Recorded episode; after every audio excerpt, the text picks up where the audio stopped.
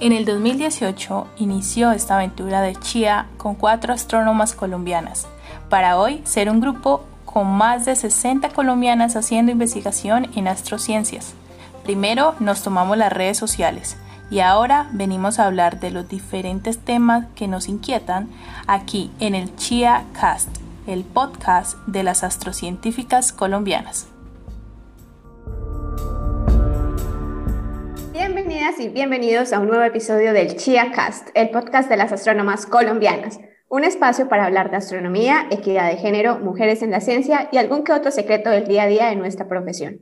Como siempre, tenemos en nuestra mesa de trabajo a mis colegas y queridas amigas Valentina, doctora en astrofísica y cosmología del Laboratorio de Astrofísica de Marsella en Francia. Hola Valentina. Hola André, muchos saludos a todos los que nos escuchan y pues hoy a mis compañeras de panel que están de lujo. Vamos a estar hablando de un tema muy, muy interesante y que pues implica la región en la que estamos. Entonces, bueno. Gracias, Vale. Bueno, por aquí también nos acompaña desde Alemania mi gran amiga y colega también, Ana Mikler, candidata a doctora en astrofísica de la Universidad de Bonn en Alemania. Hola, Ana. Hola a todos y a todos los oyentes, muy contenta de estar otra vez aquí y bueno, esta vez con un tema muy cercano a nosotros. Así es, Ana. Tenemos también a Laura Flor Torres, doctora en astrofísica de la Universidad de Guanajuato en México y profesora cátedra de la Universidad del Valle en Cali. Hola Laura, ¿cómo estás? Hola Andrea, Ana, Valentina y a nuestra increíble invitada que la vas a presentar. Súper contenta de estar en este nuevo, nuevo episodio del podcast y vamos a hablar de esos temas súper interesantes. Otro tema candente. Así es, y bueno, y quien les habla tiene el gusto de dirigir esta mesa de conversación el día de hoy, Andrea Guzmán, que soy estudiante de doctorado en astrofísica de la Universidad de Berna en Suiza.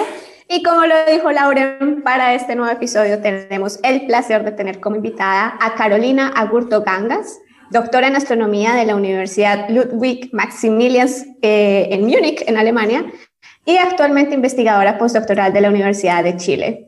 Carolina es originalmente chilena y junto con Javiera Rey y Karina Rojas, todas ellas astrónomas, es cofundadora desde 2013 de Star 3, una iniciativa digital que busca llevar contenidos de astronomía al público en general de Latinoamérica y que al igual que nosotras en Chía, propende por la equidad de género en las áreas de la ciencia, tecnología, ingenierías y matemática. Carolina, bienvenida a nuestro Chía Cast.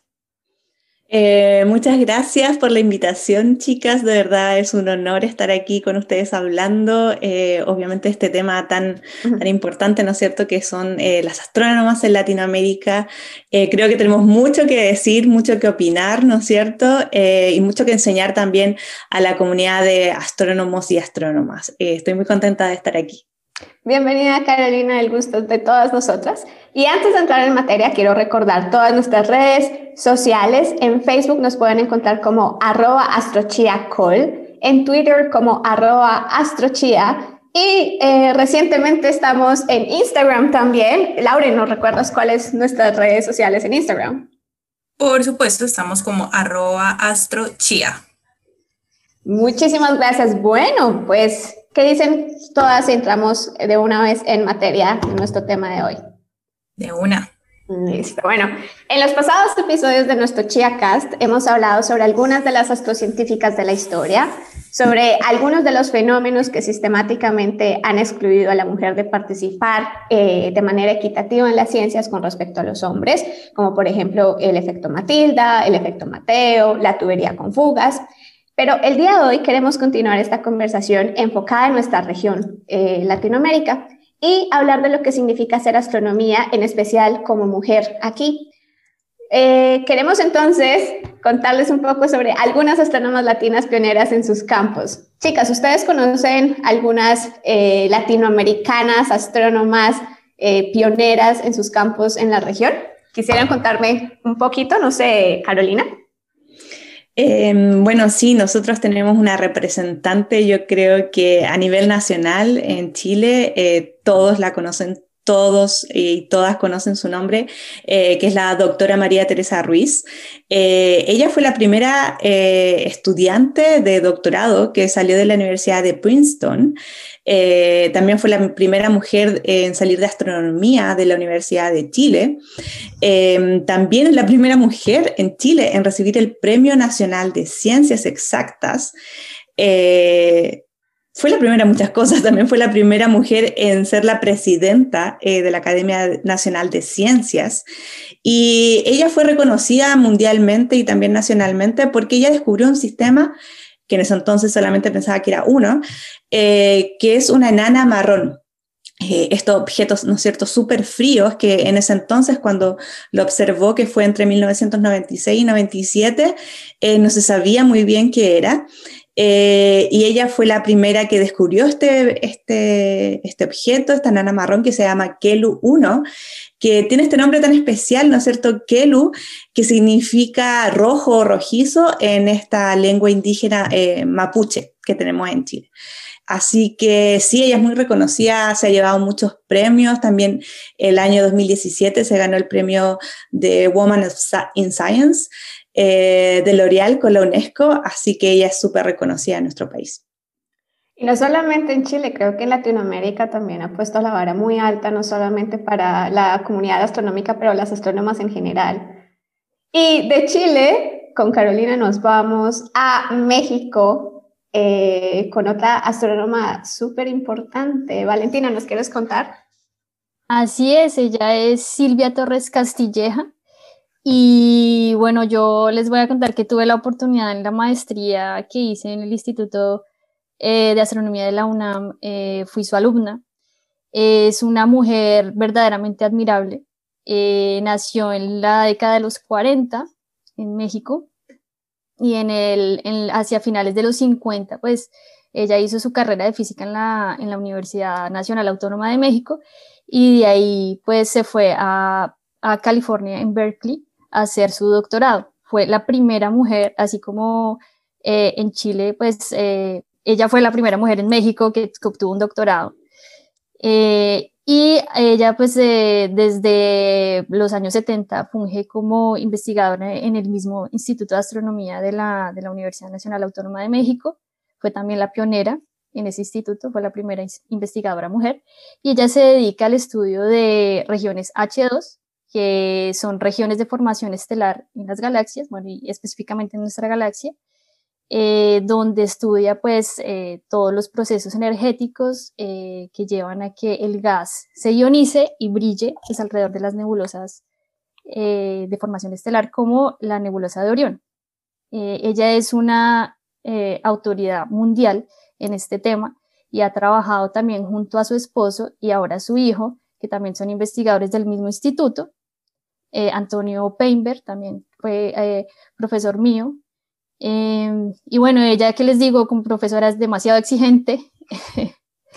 Eh, y ella pues tiene un carácter muy fuerte y es muy disciplinada. Entonces, en absolutamente todos los retos que nos ponía, las tareas, los trabajos que nos ponía, era demasiado, demasiado exigente. Aprendí muchísimo con ella eh, asimismo, ella fue, eh, ella fue la primera en ser directora del Instituto de Astronomía de la UNAM a principios de los años 2000. Luego fue elegida como vicepresidenta de la eh, Unión Astronómica Internacional y en el 2015 fue la presidenta, en el 2012, perdón, fue la, la presidenta de, de esta pues importante institución y bajo el mandato de, mandato de ella fue que se realizó una de las LARIM eh, en Colombia, que fue la de Cartagena en el 2016, y ahí tuvimos también la oportunidad de, hablar con ella.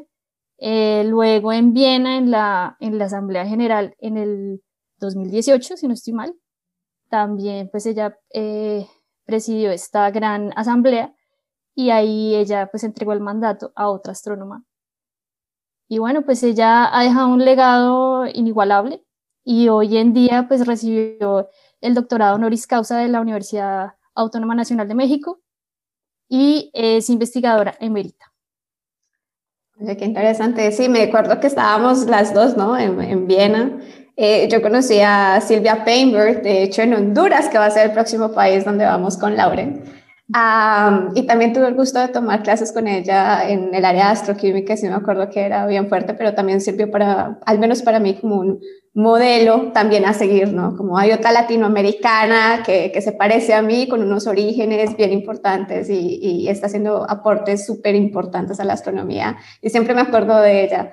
Pero bueno, como les dije, nos vamos a Honduras con Lauren. Lauren, cuéntanos cuál es la astrónoma que, que tienes. Bueno, les cuento y les voy a hablar a todas y a todos de la primera mujer en dirigir un observatorio astronómico en América Latina. ¿Saben de quién les hablo? De María Pineda Canarias, exactamente, en Honduras. Estamos, no fuimos para Honduras, no para otro país, en Honduras. María Pineda nació en La Venta, un pueblo cercano a Tegucigalpa, la capital de Honduras, y es muy importante lo que les voy a decir porque su madre, eh, maestra de ciencias naturales, fue quien le inculcó la curiosidad por el cielo. Eso la llevó a ella a estudiar ingeniería civil en la Universidad Nacional y Autónoma de Honduras y luego eh, recibió una beca para continuar sus estudios de maestría en física en la eh, Universidad Estatal de Nueva York y una especialización en la Universidad Complutense de Madrid. Para el año 1997, sí, durante el séptimo taller de las Naciones Unidas y la Agencia Espacial Europea sobre Ciencia Espacial Básica, ayudó a fundar el Observatorio Astronómico Centroamericano de Suyapá, incluso con el apoyo de otra mujer latina que está en la área de las ciencias del espacio, que es la doctora Adriana Campo. Así fue como María Pineda Canarias se convirtió en la primera mujer en dirigir un observatorio astronómico en América Latina. Además, fue la primera centroamericana miembro de la Unión Astronómica Internacional.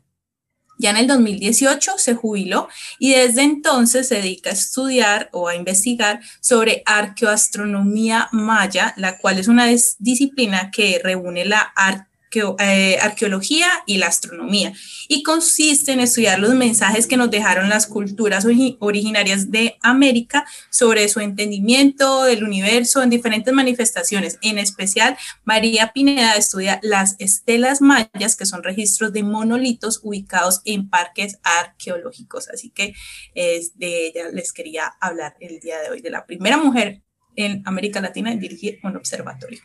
Definitivamente María Pineda, que la conocí en la misma escuela en Honduras, donde conocí a Silvia Painberg, que también fue nuestra profesora y fue la persona que organizó eh, la Escuela Internacional de Jóvenes Astrónomos y CIA, por si alguno está interesado en, mirar, que aceptan aplicaciones cada año, ¿no? Eh, este, y nuevamente también un rol, realmente un modelo a seguir muy importante en la comunidad y ser la pionera en dirigir un observatorio astronómico y no solamente dirigirlo, o sea, crear digamos, el, el, proyecto, ¿no? Para que exista en la región. Y e, es, e, es, muy lindo, de hecho, cuando vas, porque tienen toda, digamos, eh, todo un espacio que habla sobre arqueoastronomía también. Eh, me parece muy, muy, muy, muy importante que nos enfoquemos también hacia esa parte cultural, histórica de, de, la astronomía en América Latina.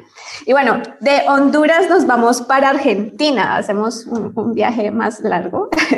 y Ana, ¿sobre qué nos quieres contar? Así es, para Argentina. Y me, me, gusta que estuvieras hablando de esta idea de, del enfoque, eso también a lo que es la parte cultural y histórica del país, porque a eso me refería un poco cuando decimos hoy vamos a hablar de algo local y es que esto es cercano a nosotros, ¿sabes? Son, como todos ustedes lo vienen hablando, son roles que, que seguimos, que tienen ejemplos parecidos al nuestro. Y en este contexto, eh, yo les quiero hablar de Miriani Pastoriza.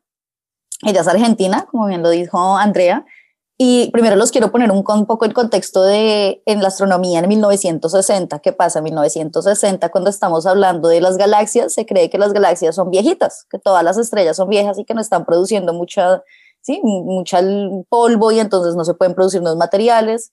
Y esta mujer, durante su doctorado, ¿cierto? Eh, Miniani, ella llega y a través de observaciones junto con su profesor, eh, eh, descubren que no es así, que se ven como nubes que tienen, que hay ciertas galaxias que en verdad se ven como nubes que pueden ionizar, o sea, que, que pueden crear nuevos materiales en estas galaxias, ¿sí? Y esa es, esa es digamos, que eh, la razón por la que nosotros lo la conocemos principalmente. Ella en ese momento estaba haciendo su doctorado en Córdoba y ella es la segunda mujer en Argentina en doctorarse hasta el, ese momento, y ella se doctora en el 73. Y ella básicamente hace toda su primera parte de la carrera en Argentina, eh, crece en Córdoba, tiene un poco de suerte al no tener que irse a Buenos Aires a estudiar porque es de la primera generación de un nuevo instituto en Córdoba, el Instituto de Ciencias, ahora no me acuerdo, pero en Córdoba y ella, eh, digamos que también es la primera mujer en graduarse de astronomía, continúa toda esta carrera, conoce, tiene un muy buen profesor y que también entra en el área de empezar a trabajar con lo que les digo, con galaxias, con observar cómo cambian o qué cosas nuevas vieron, ¿no? Como esas observaciones no concordaban con lo que se creía hasta ese momento de ese modelo de evolución de las galaxias.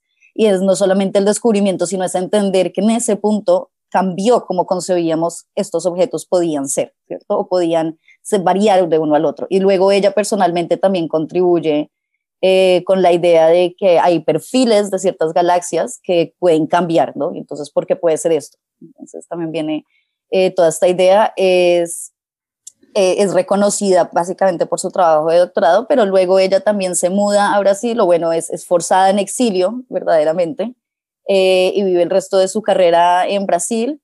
Eh, donde ha sido nombrada científica reconocida por la Academia de Ciencias de Brasil, igualmente que la de Argentina, eh, y pues eh, siempre ha sido una pionera a seguir en el ámbito también de, de para las mujeres, siempre también está muy en este campo, ¿sí? de, de abrir espacios para la igualdad de género de las mujeres. Entonces, una persona súper interesante, una contribución que todos estudiamos. Si uno estudia astronomía en su vida, eh, aprende acerca de su investigación y eso me parece maravilloso y viene de aquí, al lado de nosotros. Gracias, Ana. Así es. Y Argentina saltamos a Colombia porque no nos quedamos atrás. Y con Chía creo que poco a poco les hemos mostrado el montón de astrocientíficas que tenemos en nuestro país, pero yo creo que hay una que debemos destacar especialmente porque ha sido la primera en, ganar muchos de los premios, fellowships, becas, y realmente ha abierto también los caminos a muchos más astrónomos y astrónomos de nuestro país en esta área. Y estoy hablando de la doctora Paola Pinilla, quien es actualmente em, eh, postdoc en la Universidad de Heidelberg en Alemania. De hecho, ella está liderando su propio grupo. Eh, déjenme contarle un poquito de Paola. Paola es de Bogotá. Ella hizo sus estudios en física en la Universidad de los Andes, eh, luego hizo sus estudios doctorado, de, doctorales en la Universidad de Heidelberg en Alemania, de ahí hizo un postdoctorado en la Universidad de Leiden en Holanda y trabajó con nadie más ni nadie menos que la profesora eh, Evin van Dischock, que espero que esté diciendo bien el nombre, que ella es actualmente la directora, la presidenta de la Unión Astronómica Internacional Creo que es la persona en el área de astroquímica, mm, una de las más influyentes en el área de la astroquímica. Eh, y definitivamente es una de, las pioneras también en el área de, la equidad de género y de las mujeres dentro de la comunidad astronómica internacional. Em, Paola fue también la primera colombiana en ganarse la NASA Hubble Fellow eh, para trabajar en el observatorio Stewart de la Universidad de Arizona y también la primera colombiana, si no estoy mal, la primera latina también que se ganó el premio Sofía Kovalevskaya del de, eh, Instituto Alexander von Humboldt en Alemania y eh, con esta fellowship está, abrió básicamente su grupo alrededor de formación planetaria en la Universidad de Heidelberg. Así que, ah, bueno, es un poco de Paola Pinilla. Creo que lo último que, que, pasó con Paola es que en el 2020 se ganó el premio Ludwig Biermann eh, por sus contribuciones al entendimiento de la evolución de los sistemas planetarios. Y creo que también fue la primera colombiana en ganarse este premio muy, muy importante. Entonces, eh, bueno, ya hemos eh, hecho un recorrido por algunas de las astrónomas de Latinoamérica, pero definitivamente hay muchísimas más. Así que los invito a que sigan nuevamente a arroba astrochiva, a Star3 en Twitter. ¿Cómo se encuentra Star3 en Twitter, Carolina? Somos Star3, es Star-3, eh, así estamos en Twitter. Y seguro ahí vamos a conocer un poco más de los aportes ¿no? de las astrónomas y de los astrónomos también en la región latinoamericana. Es, es más, sería súper chévere que las personas que nos están escuchando vayan a las redes de Star 3 y de Chia y nos dejen en sus comentarios qué otras mujeres referentes de, en las ciencias del espacio y que sean de América Latina ustedes conocen. Y por qué no, en futuros episodios podemos mencionar una, algunas. Claro que sí, gracias Lauren. Bueno, pero ahorita me asalta una duda y es, hay muchísimos referentes de astrónomas en Latinoamérica. ¿Cómo es posible que no supiéramos nada de ellas? ¿Sí? Eh, y, eso me lleva a hacerme otra pregunta. ¿Cuáles son los retos que tienen que afrontar aquellas personas que se quieran dedicar a la astronomía en Latinoamérica? Eh, no sé si ustedes eh, quieren empezar la conversación. Valentina. Pues bueno, nuestra región es, em, ahora se ha posicionado muchísimo eh, en el área de la, de la astrofísica, especialmente eh, hay, cuatro, hay cuatro países que son los más fuertes, que son Chile, Argentina, México y Brasil. Y ellos son los que han jalonado eh, por ahí la, la, tradición de la investigación en astronomía y es porque ellos han invertido y porque también tienen los cielos para, para tener observatorios cosa que no tenemos en la parte tropical, por ejemplo, en Colombia, aunque en Venezuela se hizo una gran, un gran esfuerzo con, con un observatorio que estuvo funcionando durante muchos años, que estuvo en Mérida, el SIDA. El SIDA, sí. Y eh, ellos hacían, ellos eran un referente. Eh, en este momento, pues desafortunadamente ya no funciona como antes pero los científicos venezolanos están repartidos también por, eh, por, Latinoamérica, los que trabajaban en ese instituto. Entonces, ¿qué, qué pasa? Eh, hay diferencias en infraestructura, diferencias en eh, la calidad de los cielos y diferencias en la inversión también internacional. Ahora Chile es un, es un polo de, de, de la astrofísica y de la astronomía porque pues ellos tienen eh, pues como que las grandes, eh, los grandes telescopios, los más grandes telescopios que, están ahorita en el hemisferio sur. Em, México también tiene una parte muy importante de observatorios, pero yo creo que, que como región nos ha faltado un poco más la unión y ahí sí el capital humano de los otros países eh, ha venido por ahí poco a poco posicionándose. Hay, hay la comunidad eh, colombiana, la comunidad venezolana, la comunidad peruana, eh, en Bolivia también hay, hay, una cierta comunidad, pero entre nosotros como que no nos conocemos. Entonces eso sería importante eh, como que empezar a hacer proyectos más en conjunto. Es verdad, Valentina, yo también creo que aparte, digamos, de la inversión, se necesita también voluntad política, ¿no? O sea, yo creo que sí debe haber un trabajo mancomunado también con los líderes políticos de explicarles por qué es importante mirar hacia el cielo, eh, por qué es importante invertir en observatorios astronómicos o al menos investigación en el área, porque realmente los astrónomos no solamente nos dedicamos a ver el, el cielo, las estrellas, pero hay muchos de los productos eh, que se obtienen de la investigación que pueden ser aplicados también eh, digamos, a la industria, a la academia. Eh, el capital humano también está especializado para hacer otro tipo de, cosas, eh, en, ¿cierto? En, distintas áreas del país. Entonces, creo que hay, hay algo también muy importante para discutir. Ana, ¿querías decir algo? Sí, yo creo que, bueno, y esto ya es como la, la, versión un poco filosófica también de por qué miramos a los cielos, pero creo que es importante a veces verla y es, durante la historia, durante todo el tiempo, siempre le hemos evolucionado como humanidad porque hemos pensado más allá, ¿cierto? Y la ciencia nos permite eso, no solo la astronomía, todas las, bueno, muchas cosas nos permiten eso, pero llegar a ese punto crítico, ¿cierto? Invertir en la astronomía, de cuestionarnos, de llegar a ese raciocinio matemático, eso crea otras capacidades de pensamiento y crea nuevas capital humano, no solo en lo que pueden hacer en un trabajo, sino en lo que pueden contribuir eh, en la sociedad, ¿cierto? Y eso ayuda también pues a que, a que motiven a nuevas personas, a que haya niños más interesados en la ciencia, que haya más cosas, eh, sí, más físicas, pero, pero creo que es importante el pensar en que como, como países o como región también queremos llegar a ser eh, innovadores, ¿cierto? Y para eso se necesita tener un poco de, de pensamiento crítico que trae muchos de las ciencias y muchos de, de la exploración a detalle de, de esto, ¿no? Sí, no solamente la astronomía, pero la inversión en general en, en las áreas de, de, STEM. Y en ese sentido, eh, pues viene otro tema de discusión y es, eh, Valentina nos decía hace un rato que México, lo que es México, Chile, Argentina y Brasil, digamos, son los países que han jalonado al menos el tema de la investigación astronómica en el área.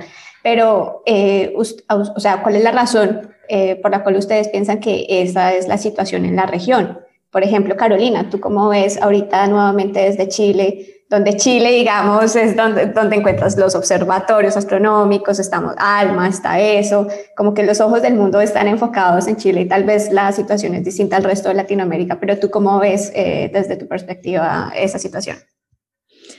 Eh, sí, bueno, como, como chilena y también como astrónoma que, que vivió varios años en Europa, Em, también eso te da una visión como de Chile desde afuera, ¿no es cierto?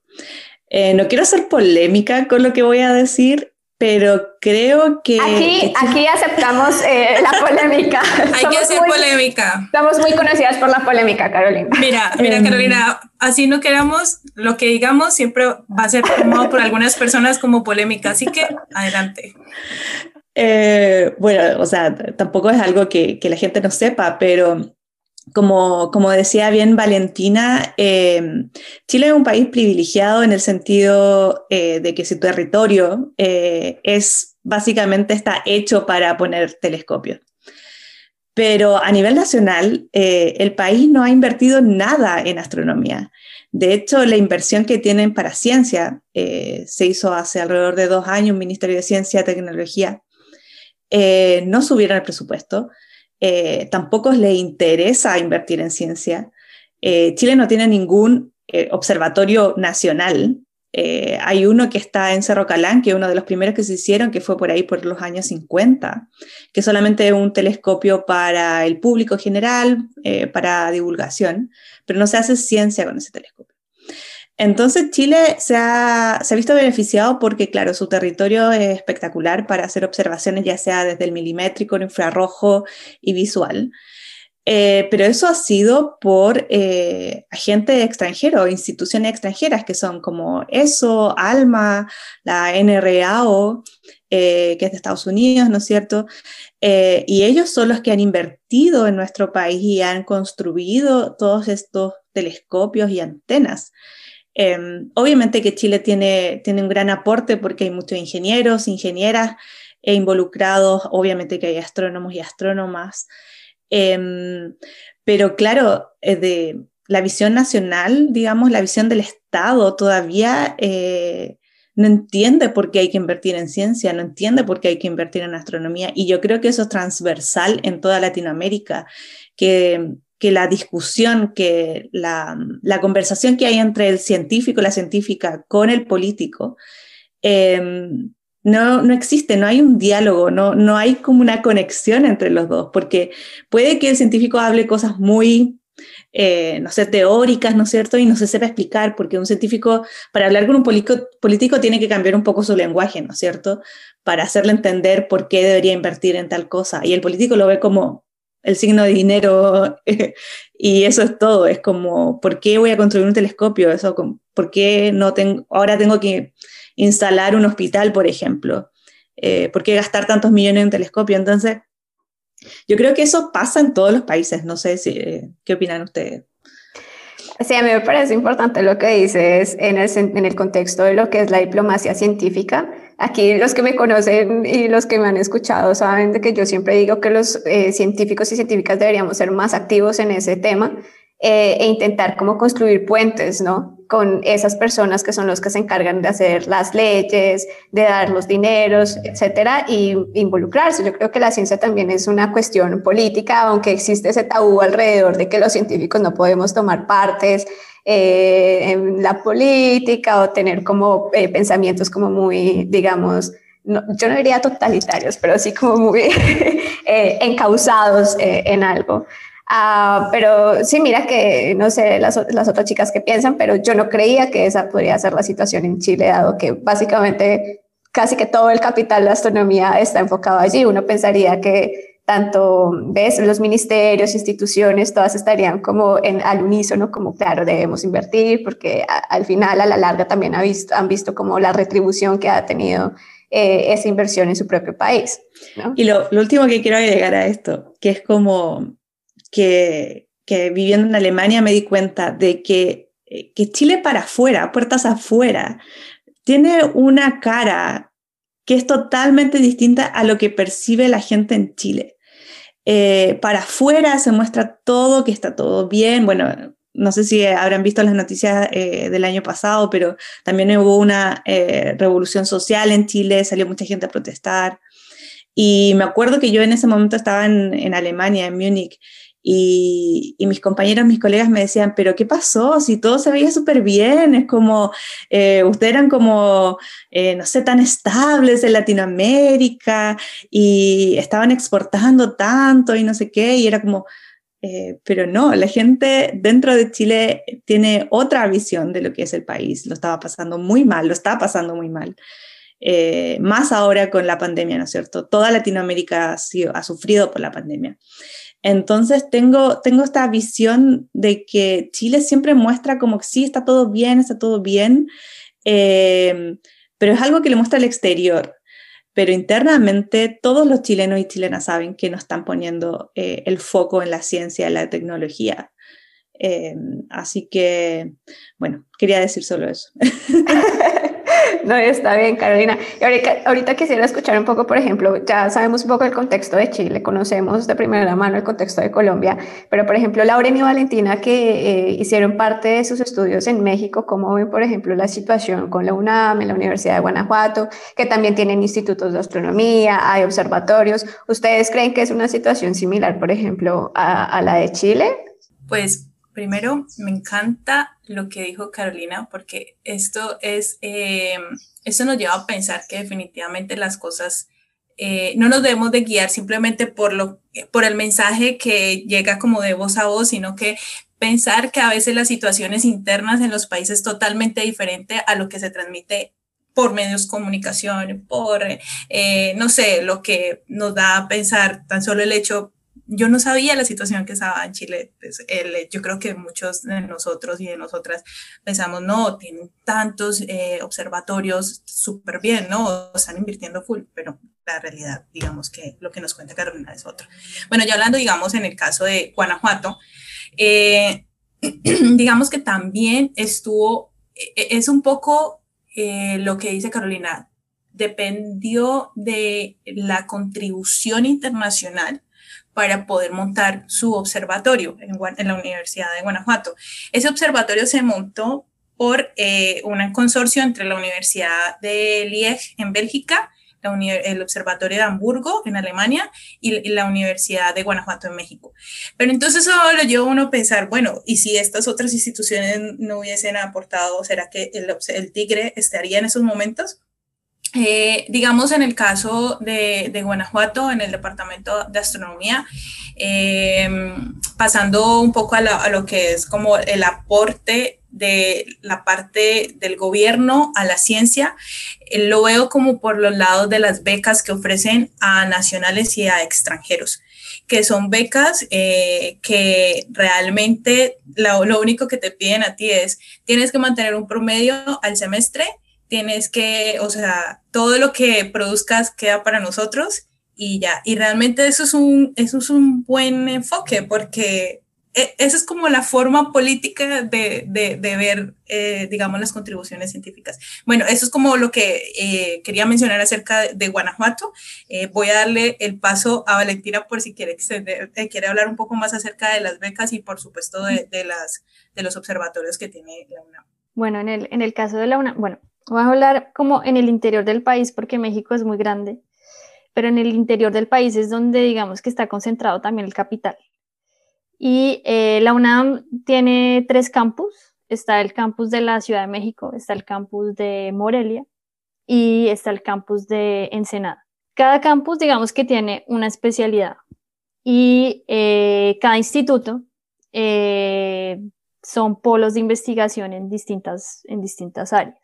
Eh, en, la, en, la, en Ciudad de México, eh, digamos que hay investigadores de varias, de varias áreas y además ellos se articulan con otros institutos que están ahí mismo en la UNAM, que es el Instituto de Ciencias Nucleares y el Instituto de Química, que también hace, y el Instituto de Física, que hacen cosas también con astronomía. Eh, para todos los posgrados que van a cualquiera de esos institutos, tanto los de astronomía como los de las otras áreas, que quieran hacer una, una tesis de maestría o de doctorado en astronomía, pues están becados eh, por, la, por el Consejo Nacional de Ciencia y Tecnología, eh, que tiene una lista como de los mejores posgrados o posgrados de excelencia en todo México. Y entre esos también está eh, el que hizo Lauren en la Universidad de Guanajuato. Em, y digamos que esas son el, el CONACIT, que es, el, el, sí, es la institución que maneja los dineros para inversión en ciencia en México, es como la que más apoya em, toda esta parte de posgrados.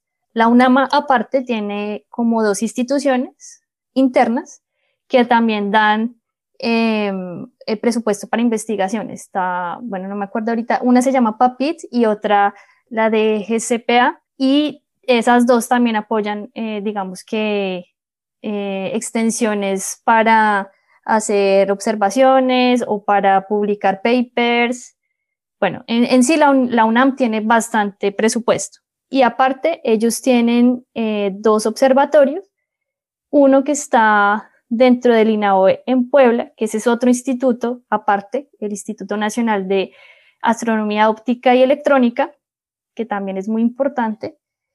Y eh, ellos tienen, bueno, la UNAM tiene, dentro del INAOE tiene un observatorio donde eh, se organiza cada año una escuela que se llama la ESA Ovela, que está dirigida a estudiantes latinoamericanos, eh, cuyos países no hay infraestructura para observación astronómica. Y este, digamos que es un primer, es un primer esfuerzo para que jóvenes latinoamericanos se formen en México, usen la infraestructura que está en México para que se empiecen a interesar por las áreas de la astrofísica o ciencias del espacio. Eh, en ese programa estuvimos eh, André y yo en diferentes años eh, y bueno, es súper bueno, sobre todo pues para, para los países que se salen de esos, de esos cuatro grandes, grandes potencias en Latinoamérica. Y bueno, volviendo a, la infraestructura de la UNAM, tiene también otro observatorio en, cerca a Ensenada, que está en el, en el estado de Baja California, cerca a Tijuana, eh, en la frontera con Estados Unidos, y allí está el Observatorio Astronómico Nacional de, de, de, ¿cómo? El San Pedro Mártir. En San Pedro Mártir, que está como a cuatro o seis, cinco horas de Ensenada. Ese observatorio tiene uno de los mejores cielos en el, en el hemisferio norte. Y resulta que estuvieron compitiendo con Hawái y con Islas Canarias eh, para, pues para, para varios de los grandes telescopios, pero finalmente no los eligieron y ahorita están trabajando con otros países. Tienen eh, ahorita proyectos para hacer unos pequeños telescopios que se llaman los TAU, que con Taiwán. Eh, tienen otros proyectos con la universidad, eh, una de las universidades, la Universidad de California. Y van a hacer un proyecto como de un telescopio de 6 metros de diámetro. Ahorita el telescopio más grande que tienen es de 2 metros y ese lo, funda, ese lo construyeron desde los años 70 y ahí, ahí se han quedado, digamos. Y bueno, están impulsando eso, pero necesitan también mucha inversión internacional. Aunque el país, o sea, sí debo hacer la aclaración, el país sí está invirtiendo en eh, infraestructura astronómica. Ahí sí México no, eh, México sí, sí está bien en ese aspecto. Sí, hago la cuña que aquí el instituto donde me encuentro en Berna, el Center for Space and Habitability, eh, tiene también un telescopio allá en San Pedro Mártir eh, que está coordinado entre la universidad allá en México y aquí la Universidad de Berna, se llama el Saint X, y es este telescopio que está buscando también exoplanetas, y es Saint X, ah, si, si miran las fotos, tiene los colores del principito, Uh, y Saint X es por, eh, es por eh, Saint Exupéry, el, el, el escritor. Entonces también esa, esa, es la cuña. Pero sí tienes razón, hemos hablado un poco como de, de la infraestructura, eh, lo que respecta a Chile, lo que respecta a México, pero yo quisiera para hacer una transición hablar un poquito, irnos a Argentina. eh, que Ana, no sé, no sé si estás empapada, pero en Ana existe algo parecido al CONACIT de México, que es el CONICET, y básicamente el CONICET también es esa estructura como el Colciencias o digamos el sí, más o menos como el Colciencias de, de Argentina para tener como un referente de, de Colombia que no solamente ha impulsado el área de la investigación en lo que es en Argentina, en el área también de la astronomía, pero también lo que tiene que ver con la diversidad en el ejercicio de, la investigación. Eh, creo que Argentina es uno de los pocos países en el que, al menos en el área de la astronomía, están llegando eh, a la equidad de género eh, en lo que se refiere a plazas doctorales, postdoctorales, que puede ser un tema bien interesante de, tratar con alguna astrónoma argentina en algunos de los próximos podcasts. Eh, pero otra cosa muy interesante de Argentina, que no sé, Valentina, si tú te acuerdas en la, en la Asamblea General de la Unión Astronómica Internacional, es que son realmente pioneros también en, la, en llevar como astronomía accesible a ese otro público que por lo general olvidamos. Eh, personas, por ejemplo, invidentes, eh, personas sordomudas, y existen, por ejemplo, eh, iniciativas como Astro BVI, es de Astronomical Educational Kit for the Blind and Vision Impaired Community in South America. Eh, y básicamente se encargan de llevar todos los conocimientos de astronomía eh, y del universo a, también, digamos, a, a, este grupo, a grupos minoritarios. no solamente hablamos de equidad de género, pero también de, de otro tipo de diversidad y de inclusión y me parece que sea, eh, puede ser un tema muy interesante hablar en la, en la inclusión de la astronomía. Eh, y eso me da pie para eh, seguir con nuestra conversación y, por ejemplo, pensar cuál es la importancia de este tipo de iniciativas, cuál es la importancia de las iniciativas como, por ejemplo, CHIA o las que puede tener Star 3 en la región, ven que promuevan la astronomía con un enfoque de género, con algo más de inclusividad, de traer este tipo de, temas al, al, tema de conversación. Ana. Yo estoy que me hablo, pero no, yo antes de que saltemos a este tema, yo es que tengo una pregunta así bien inocente. Bueno, yo escuché, bueno, lo que entendí es en Chile no hay como un instituto así, como tan organizado como lo que es el CONACID como lo que es en México, pero y en Colombia hay algo parecido, o sea, yo sé que existe el Ministerio de Ciencias, que antes era Colciencias, pero eso es como más becas, pero hay algo, hay algo cercano, ¿cuál es lo más cercano? Así, perdón mi ignorancia. Yo creo que lo más cercano era Colciencias, hoy en día Ministerio de Ciencia y Tecnología. Ah, ¿Puedo, decir una cosilla eh, para que no confundamos ahí a la audiencia? Eh, sí, Chile tiene un, un CONICET, es CONICIT, Em, que está bajo el alero del Ministerio de Ciencia en estos momentos. Eh, ahora ya no se llama CONICIT, se llama ANIT, que es la Agencia Nacional de Investigación y Desarrollo. Y ellos están a cargo de becas, pero no son becas solo para astronomía, ¿no es cierto? Son becas para todas las áreas de la ciencia, eh, también ciencias sociales y, de humanidades. Eh, y no hay recursos, eso es lo que quiero aclarar, que no hay recursos enfocados solamente a astronomía. Eh, las becas que se dan son a nivel nacional, es un concurso grande que se reciben alrededor de 3.000 eh, postulaciones a nivel nacional. Eh, también hay para becas de máster, doctorado y posgrado, de postdoctorado. sí, eso quería dejar en claro. pero sí, lo que no hay es algo, un programa totalmente enfocado a nivel nacional, ¿no es cierto? Que sea del Estado de Chile en astronomía. Vale. Perfecto. Ni tampoco en Colombia. No, no, ni en Colombia, esa parte sí la sé. Sí, o sea, por ejemplo, aquí en Colombia lo más cercano sería lo que era ciencias. Eh, pero hablando un poco, yo creo que también nosotros como científicos y científicas tenemos que cambiar un poco el discurso a la hora de hablar con los políticos, porque siempre que les decimos a los políticos como, hey, hay que invertir en astronomía, la respuesta de ellos es, ok, montemos un observatorio, pero nosotros como de, pero ¿para qué montar? O sea, el dinero que de pronto vamos a invertir en un telescopio o en un observatorio grande, lo podemos invertir, no sé, en colaboraciones con observatorios de, eh, en Chile o en México y para tener estos datos. Pero lo que pasa es que realmente ese es el problema. O sea, hay que darles a entender a los políticos que eso también produce ciencia, eso también, claro, eh, los políticos también viven del amarillismo de aparecer en el periódico con montamos el observatorio, ¿cierto?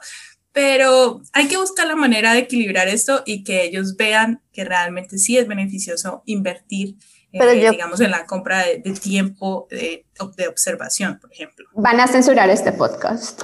Nos van a censurar, no, pero yo creo que ahí es, y ahí vamos como de otra vez de vuelta al círculo, y es, eh, para eso están iniciativas como nosotros. Yo creo que no podemos poner a cada astrónomo y a cada científico a hablar por sí solos y entiendo que no todo mundo pues tiene todos los mismos enfoques, ¿cierto? Entonces, creo que es cuando sale un poco como lo que es Chia y como lo que es Star 3 de decir, bueno, hacemos cosas para la comunidad de astronomía, pero también somos un poco la cara de esa comunidad ante otros entes, ¿cierto? O sea, eh, pasa cuando piensan si tienen que contactar a un astrónomo, pues obviamente de pronto antes de irse a investigar una lista de gente que no conocen, piensan en la gente que ya tienen como referente o, o, si tienen que seguir una idea, pues también estamos gente que haga divulgación, que pueda explicar eso, ¿no? O sea...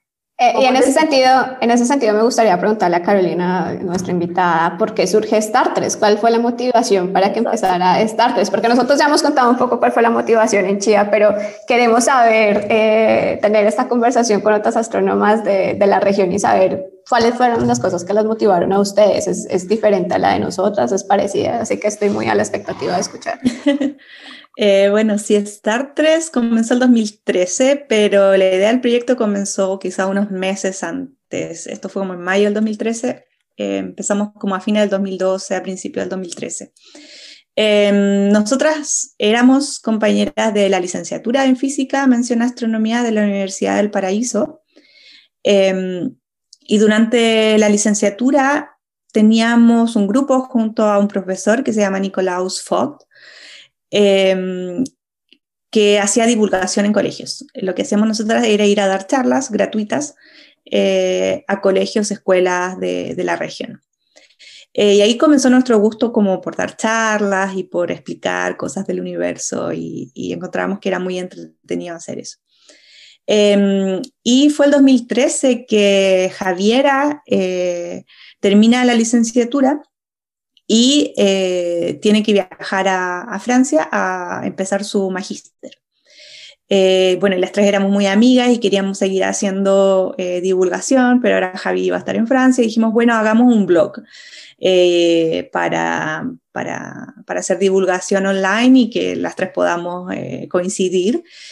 Y esto en un contexto de Chile que, que, bueno, ha cambiado durante estos años, ¿no es cierto?, 2013 al 2021. Eh, pero en ese entonces eh, habían salido muchas noticias muy, eh, digamos, que hacían confundir al público, ¿no es cierto? Típico de estas que el asteroide iba a llegar y salía la imagen de la Tierra explotando entre llamas, ¿no es cierto?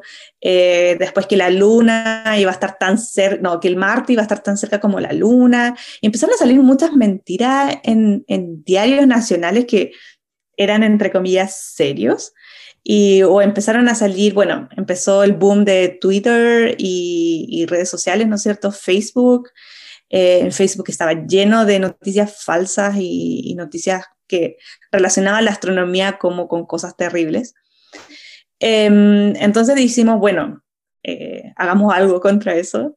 Eh, y empezamos este blog que, fue bien variado. Empezamos a hablar de astronomía, pero también como de noticias falsas que estaban saliendo a nivel nacional, como de, eh, no sé, remedios, por ejemplo, caseros o remedios que se estaban vendiendo y que no hacían nada. Eh, había mucho este boom de la homeopatía, bueno, todavía sigue, ¿no es cierto? pero pero claro, fue como que esa fue nuestra razón, como tratar de explicarle a la gente las noticias que estaban mal, cómo buscar eh, fuentes, ¿no es cierto?, para que se informen correctamente eh, y tratar un poco de hacerle la pelea a todas las noticias que habían en ese entonces.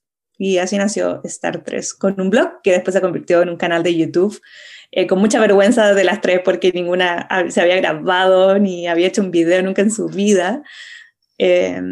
pero se nos quitó la vergüenza y Javiera fue una de las pioneras, yo creo, en darnos ánimos porque fue la primera que se grabó mostrando su cara, porque creo que teníamos videos que solamente era voz. Em, y, y, después ya nos animamos las tres y empezamos a hacer videos y, fue muy divertido. porque también nos acompañó en nuestras carreras eh, astronómicas, pasando por nuestros máster, nuestra experiencia de doctorado, nuestra experiencia de observación. Acercamos un poquito a la gente a lo que era ser estudiante de astronomía en ese entonces. Qué interesante porque empezamos con, digamos, con versión, o sea, con motivaciones muy distintas, ¿no? Porque en Chía, digamos, la motivación de nosotros era, a ver, mostremos de que hay mujeres también haciendo astronomía, eh, seamos como la cara visible de, de, la comunidad en este sentido y hablemos sobre equidad de género. Pero en ese sentido te quiero también preguntar, y por favor, mis colegas están más que ah, invitadas también a, a, a participar, y es, ¿qué, qué, qué tipo de, digamos, impactos han tenido ustedes en la comunidad, no solamente en la comunidad astronómica en Chile, pero también en la comunidad en general. Si uno va a la cuenta de Twitter de ustedes, tienen como 8000 seguidores, va a YouTube y cuando hacen los lives, que yo las he escuchado también, tienen full de, de gente también eh, atendiendo. ¿Qué, cuál, ¿Cuál ha sido un impacto tangible que tú puedas decir? Bueno, hemos visto que la gente está más interesada en la astronomía, hemos visto que más mujeres se han acercado a preguntarnos sobre, bueno, qué es lo que hacemos. Em, sí, bueno, eh, volviendo un poquito a, la, parte de, equidad de género, ¿no es cierto? Y nosotras como, como mujeres haciendo ciencia, eso fue algo que, no, que como tú decías, no, no partió desde el principio. Fue como que en el camino nos fuimos dando cuenta, hey, somos mujeres y estamos haciendo divulgación y además estamos con doctorados, magíster, haciendo investigación. Y fue como, hey, tenemos que también hablar de eso. Eh, y también nuestros videos se fueron enfocando en eso, en hablar sobre mujeres. Eh, hace unos años empezamos a, hacer videos alrededor del 11 de febrero y hacer, eh, mostrar mujeres astrónomas a nivel internacional, siempre hablando de mujeres hispanohablantes, la mayoría. mujeres que hacen ciencia, y, y, tomamos esa, digamos, esa bandera en el tiempo, no fue algo del principio, pero mm, pero sí fue algo que nos dimos cuenta después, o, no sé si después, pero es como de creernos el cuento, como decimos en Chile, no sé si se usa ese término, de, creer en ti, de creer que tú puedes contar tu historia y que, que eso puede motivar a alguien, porque em, yo creo que, que, bueno, no sé, depende también de, tu historia personal, pero, pero nosotras no, no, no somos, quizás no éramos estamos aprendiendo todavía. No valoramos mucho lo, de dónde hemos llegado, de partido y dónde hemos llegado. Es como que eso te lo da el tiempo, ¿no es cierto? Yo a los 20 no, no sé, yo estudiaba y hacía lo mío, pero no me ponía en la posición de que hoy soy mujer, estoy haciendo ciencia, eh, soy la primera generación de mi familia que está en la universidad. Es como que son cosas que que después de muchos años quizás te das cuenta. Quizás ahora las nuevas generaciones como que van con esa batalla, ¿no es cierto? Y es como que siempre están ahí con, yo hice esto, yo logré esto. Eh, yo creo que soy como de una generación de que recién ahora nos estamos dando cuenta de nuestros logros y estamos mostrando nuestros logros a, la comunidad. Em, Así que, que, eso, se me fue la pregunta. Eh, está bien. Me fui por la rama. Yo creo que lo, que acabas de la última frase que dijiste es algo muy poderoso y es que como mujeres siempre hemos tenido miedo de hablar sobre nosotras o de mostrar nuestros, eh, cierto, eh, logros, nuestras investigaciones. Y yo creo que todavía existe un poco como, de, no de tabú, pero sí de machismo más en, en Latinoamérica, ¿no? Eh, y también, digamos, dentro de la academia, que las mujeres de que hablan sobre, sobre, digamos, sí mismas o que tratan como de propulsar su carrera, eh, se, tienen como una connotación negativa, mientras que si los hombres lo hacen, no, es una persona como con muchísima confianza, etcétera. Y yo creo que poco a poco, no solamente esto es una, un mensaje muy poderoso hacia la comunidad en general, pero también hacia la comunidad comunidad de mujeres haciendo astronomía en Latinoamérica, de, oiga, no, estamos reivindicando nuestro papel y creámonos realmente el cuento de que estamos haciendo cosas muy importantes y de cuál es nuestro papel en, en, en, digamos, en, la sociedad en ese sentido. Y ya casi estamos llegando al final, uh, pero quiero dejar una, una pregunta para, para que discutamos entre todas y es, eh, ustedes cómo ven el futuro de la investigación en astronomía en la región y hagamos esta, esta pregunta con un enfoque de género. A ver, ustedes empiecen la, la, discusión. Lauren, la veo. Yo, creo que eh, cada vez nos hacemos más escuchar nosotras. Eh, como dijimos, como se escribió una vez en, en, uno de los artículos, si tenemos que gritar, vamos a seguir gritando. Eh, si para la gente piensa que decir y hablar de lo que queremos hacer y que seguir motivando a las, las, siguientes generaciones es gritar, pues vamos a seguir gritando. Y yo creo que cada vez eh, la comunidad se está dando cuenta que lo que nosotros estamos pidiendo no es porque no es porque, no sé, porque sí, sino que realmente son ganas de joder. Exacto. Bueno, no lo quería decir así, pero ya que me lo dices así en esos toros, yo lo sigo diciendo. No son ganas de joder, realmente son cosas que se necesitan para las nuevas generaciones. Y esto poco a poco se van dando cuenta y cómo vemos esto por el apoyo que cada vez vamos recibiendo más de otras comunidades, de nuestros colegas, que se van dando cuenta y que se van uniendo a, movimientos como por ejemplo a grupos colectivos como por ejemplo el de Chía, digamos en este caso.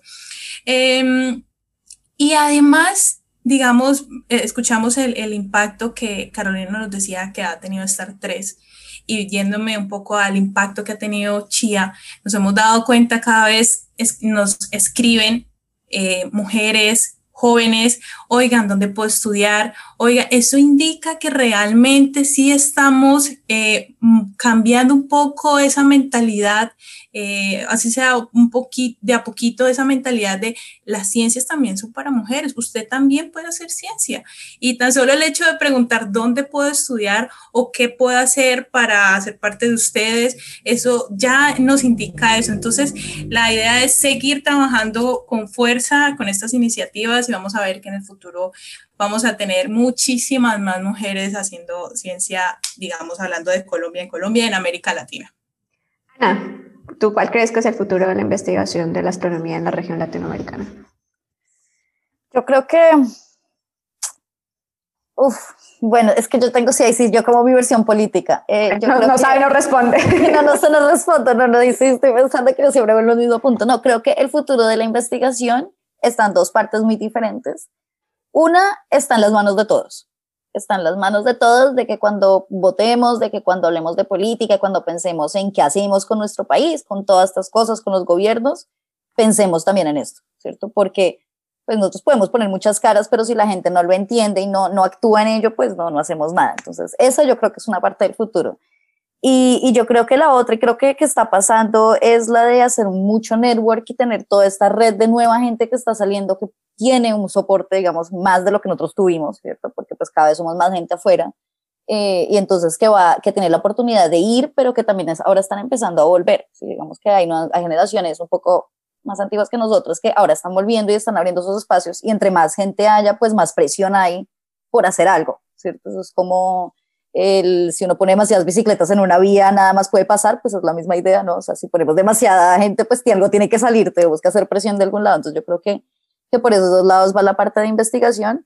Y, y en cuanto a áreas, pues yo sí creo que, por ejemplo, países como Colombia, donde no tienen tanto poder de observación, pues por lo mismo que hemos hablado, ¿no? Por los cielos, porque es costoso los telescopios, hay mucho potencial de hacer parte de investigación en artes teóricas que se hace ahora y es, y es increíble la cantidad de trabajo que lleva allí, pero pues también, es, también necesita recursos, ¿no? Aunque usted no necesite observar, usted necesita un computador, necesita hacer todas las simulaciones, necesita otros recursos que la gente a veces no se imagina, eh, pero pues creo que también son áreas que en el futuro vamos a escuchar mucho de.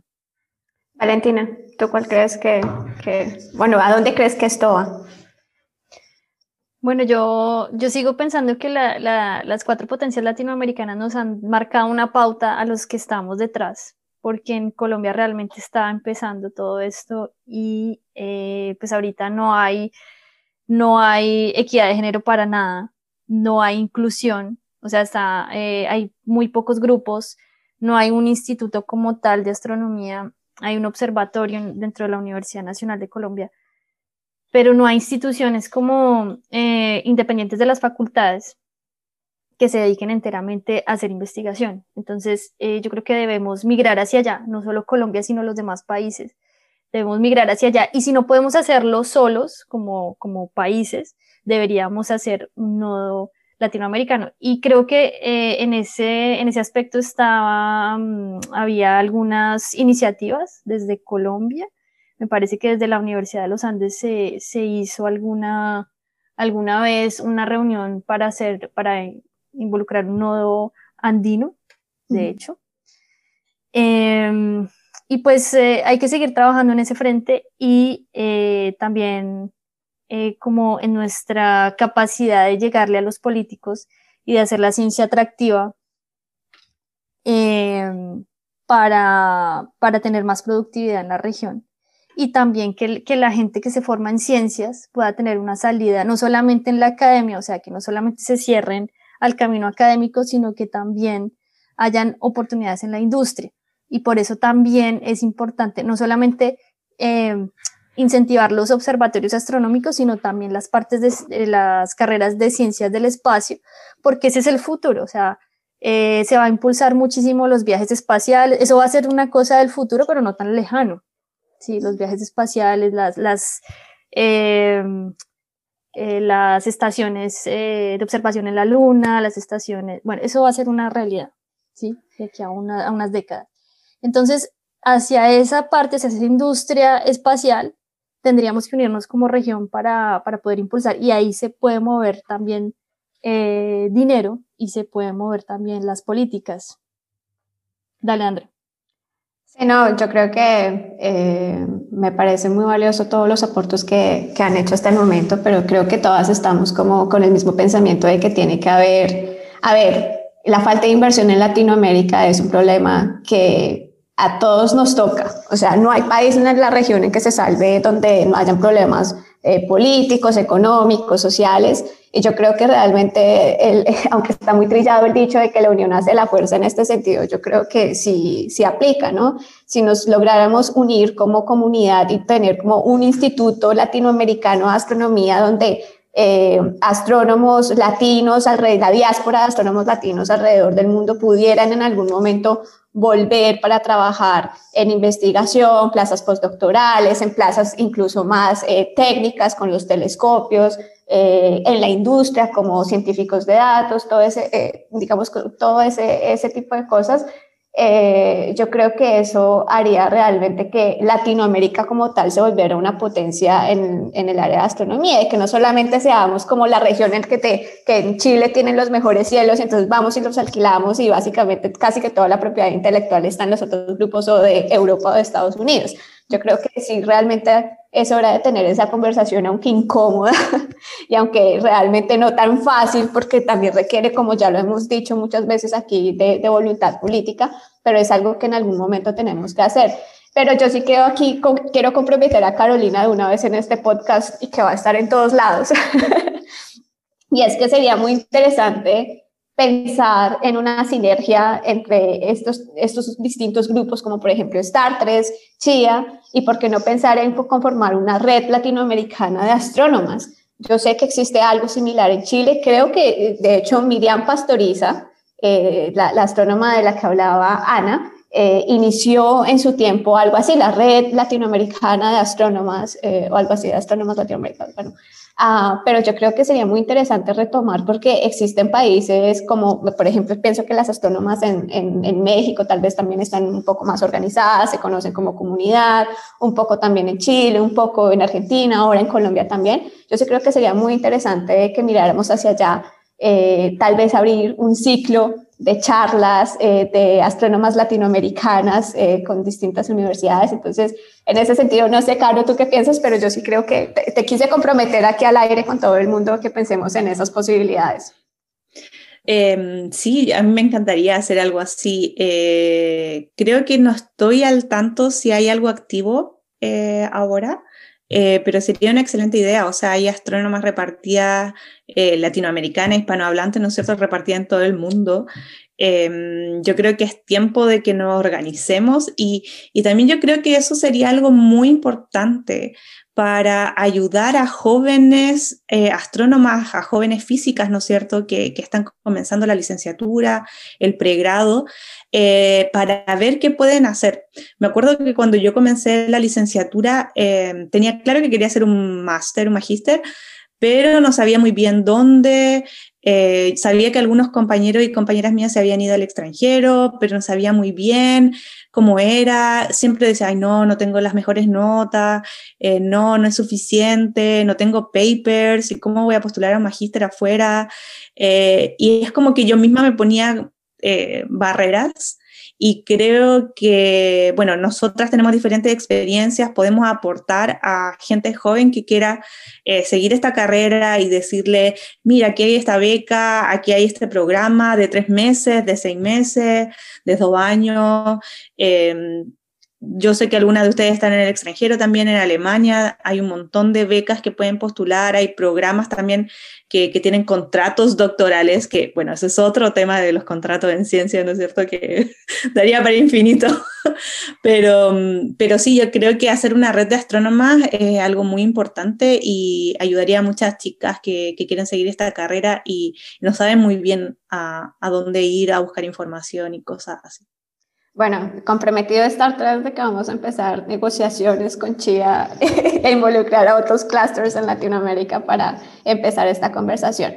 Bueno, chicas, eh, ¿qué les digo? No todo lo bueno dura por siempre y el Chia Cast no es la excepción. Eh, pero antes de cerrar, tenemos nuestros eh, anuncios parroquiales, lo que callamos los astrónomos. anuncios del Chia Cast. Bueno, primero recordar obviamente nuestras redes sociales en Facebook, arroba astrochiacol, en Twitter nos encuentran como arroba astrochia, también nos pueden seguir a cada una de nosotras. Ana, ¿cómo te encuentran en Twitter? Como Astro Mikler, me toca pensarlo. Por fin, por fin, estoy ahí, ahí voy, ahí voy, es que es mucha información, pero duré tres días pegada al Twitter solo mirando qué pasaba. Lauren, ¿cómo te consiguen en Twitter? Estoy como Lauren, raya al piso, flor. Vale, Estrella Abril con una sola 16.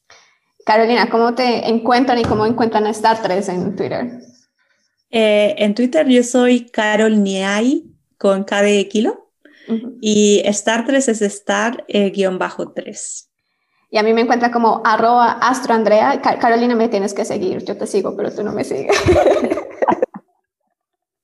eso, no, eso no da regaño. Las voy a seguir a todas y todas las redes sociales. Estoy echando el agua, Carolina, pobre, no volver a querer al Chiacast. Esos eran los nervios que decía Andrea que tenía. Ya sabemos por qué. Y yo creo que el, anuncio parroquial más importante del día de hoy, eh, bueno, hace unos meses se enviaron las propuestas de observación, el primer ciclo para utilizar el telescopio espacial James Webb, que va a ser lanzado posiblemente este año, ya no me comprometo con nada lo que diga aquí. Vamos a decir que primero se iba a lanzar en el 2019. Sí. Hay un anuncio para los demás. Pero ahí, ahí vamos poco a poco. Pero eh, dos de nuestras chías, eh, Sofía Rojas y María Claudia Ramírez Tanos del Instituto de Astronomía Max Planck en Alemania, en Heidelberg, eh, fueron seleccionadas entre las más de mil, dos mil um, propuestas de que se enviaron y van a estar liderando propuestas para observar, creo que algo con, que tiene que ver con planetas, en el, en el área de planetas y otro más como en el área de quasars, si no estoy mal. Entonces, bueno, el, el anuncio parroquial, felicitarlas, estamos muy felices como comunidad. Eh, yo tengo otro anuncio parroquial. Primero, bueno, súper felicitaciones, súper contentas por ellos, es una, una, gran cosa. Y el segundo es que Chía como tal, próximamente, estén pendientes en las redes, va a estar organizando una actividad para niños con un proyecto de Mi Ciencia, que se llama Todo es Ciencia. Y bueno, vamos a hacer un taller y una ruta. Y bueno, estamos organizando ese enfocado pues eh, para niños de 10 a 12 años, uno de ellos, y de pronto el otro para más adolescentes, pero para que estén pendientes si nos quieren seguir. Perfecto. Y bueno, Carolina, muchísimas gracias por aceptar la invitación a nuestro podcast y por la iniciativa de Star 3, que sin duda ha inspirado a muchas y muchos. Y desde Chía también te damos las gracias por inspirarnos a abrir estos espacios. Realmente que al igual que las astrónomas de las que hablábamos al principio, ustedes también son pioneras para grupos como el que tenemos en Latinoamérica. Y gracias también a todos nuestros oyentes por acompañarnos en un nuevo episodio del Chia Cast a mis grandes amigas y colegas, Ana, Lauren, Valentina, también gracias por acompañarnos el día de hoy. Así que, bueno, muchísimas gracias. ¿Tienen algunas palabras de despedidas? Eh, yo quería dar nuevamente las gracias eh, por la invitación. Eh, fue muy entretenido, muy fructífero, creo que hablar las cinco hoy. Creo que van a salir muy buenas ideas y espero verlas pronto y también seguirnos por redes sociales y seguir conversaciones y los de Twitter, ¿no es cierto?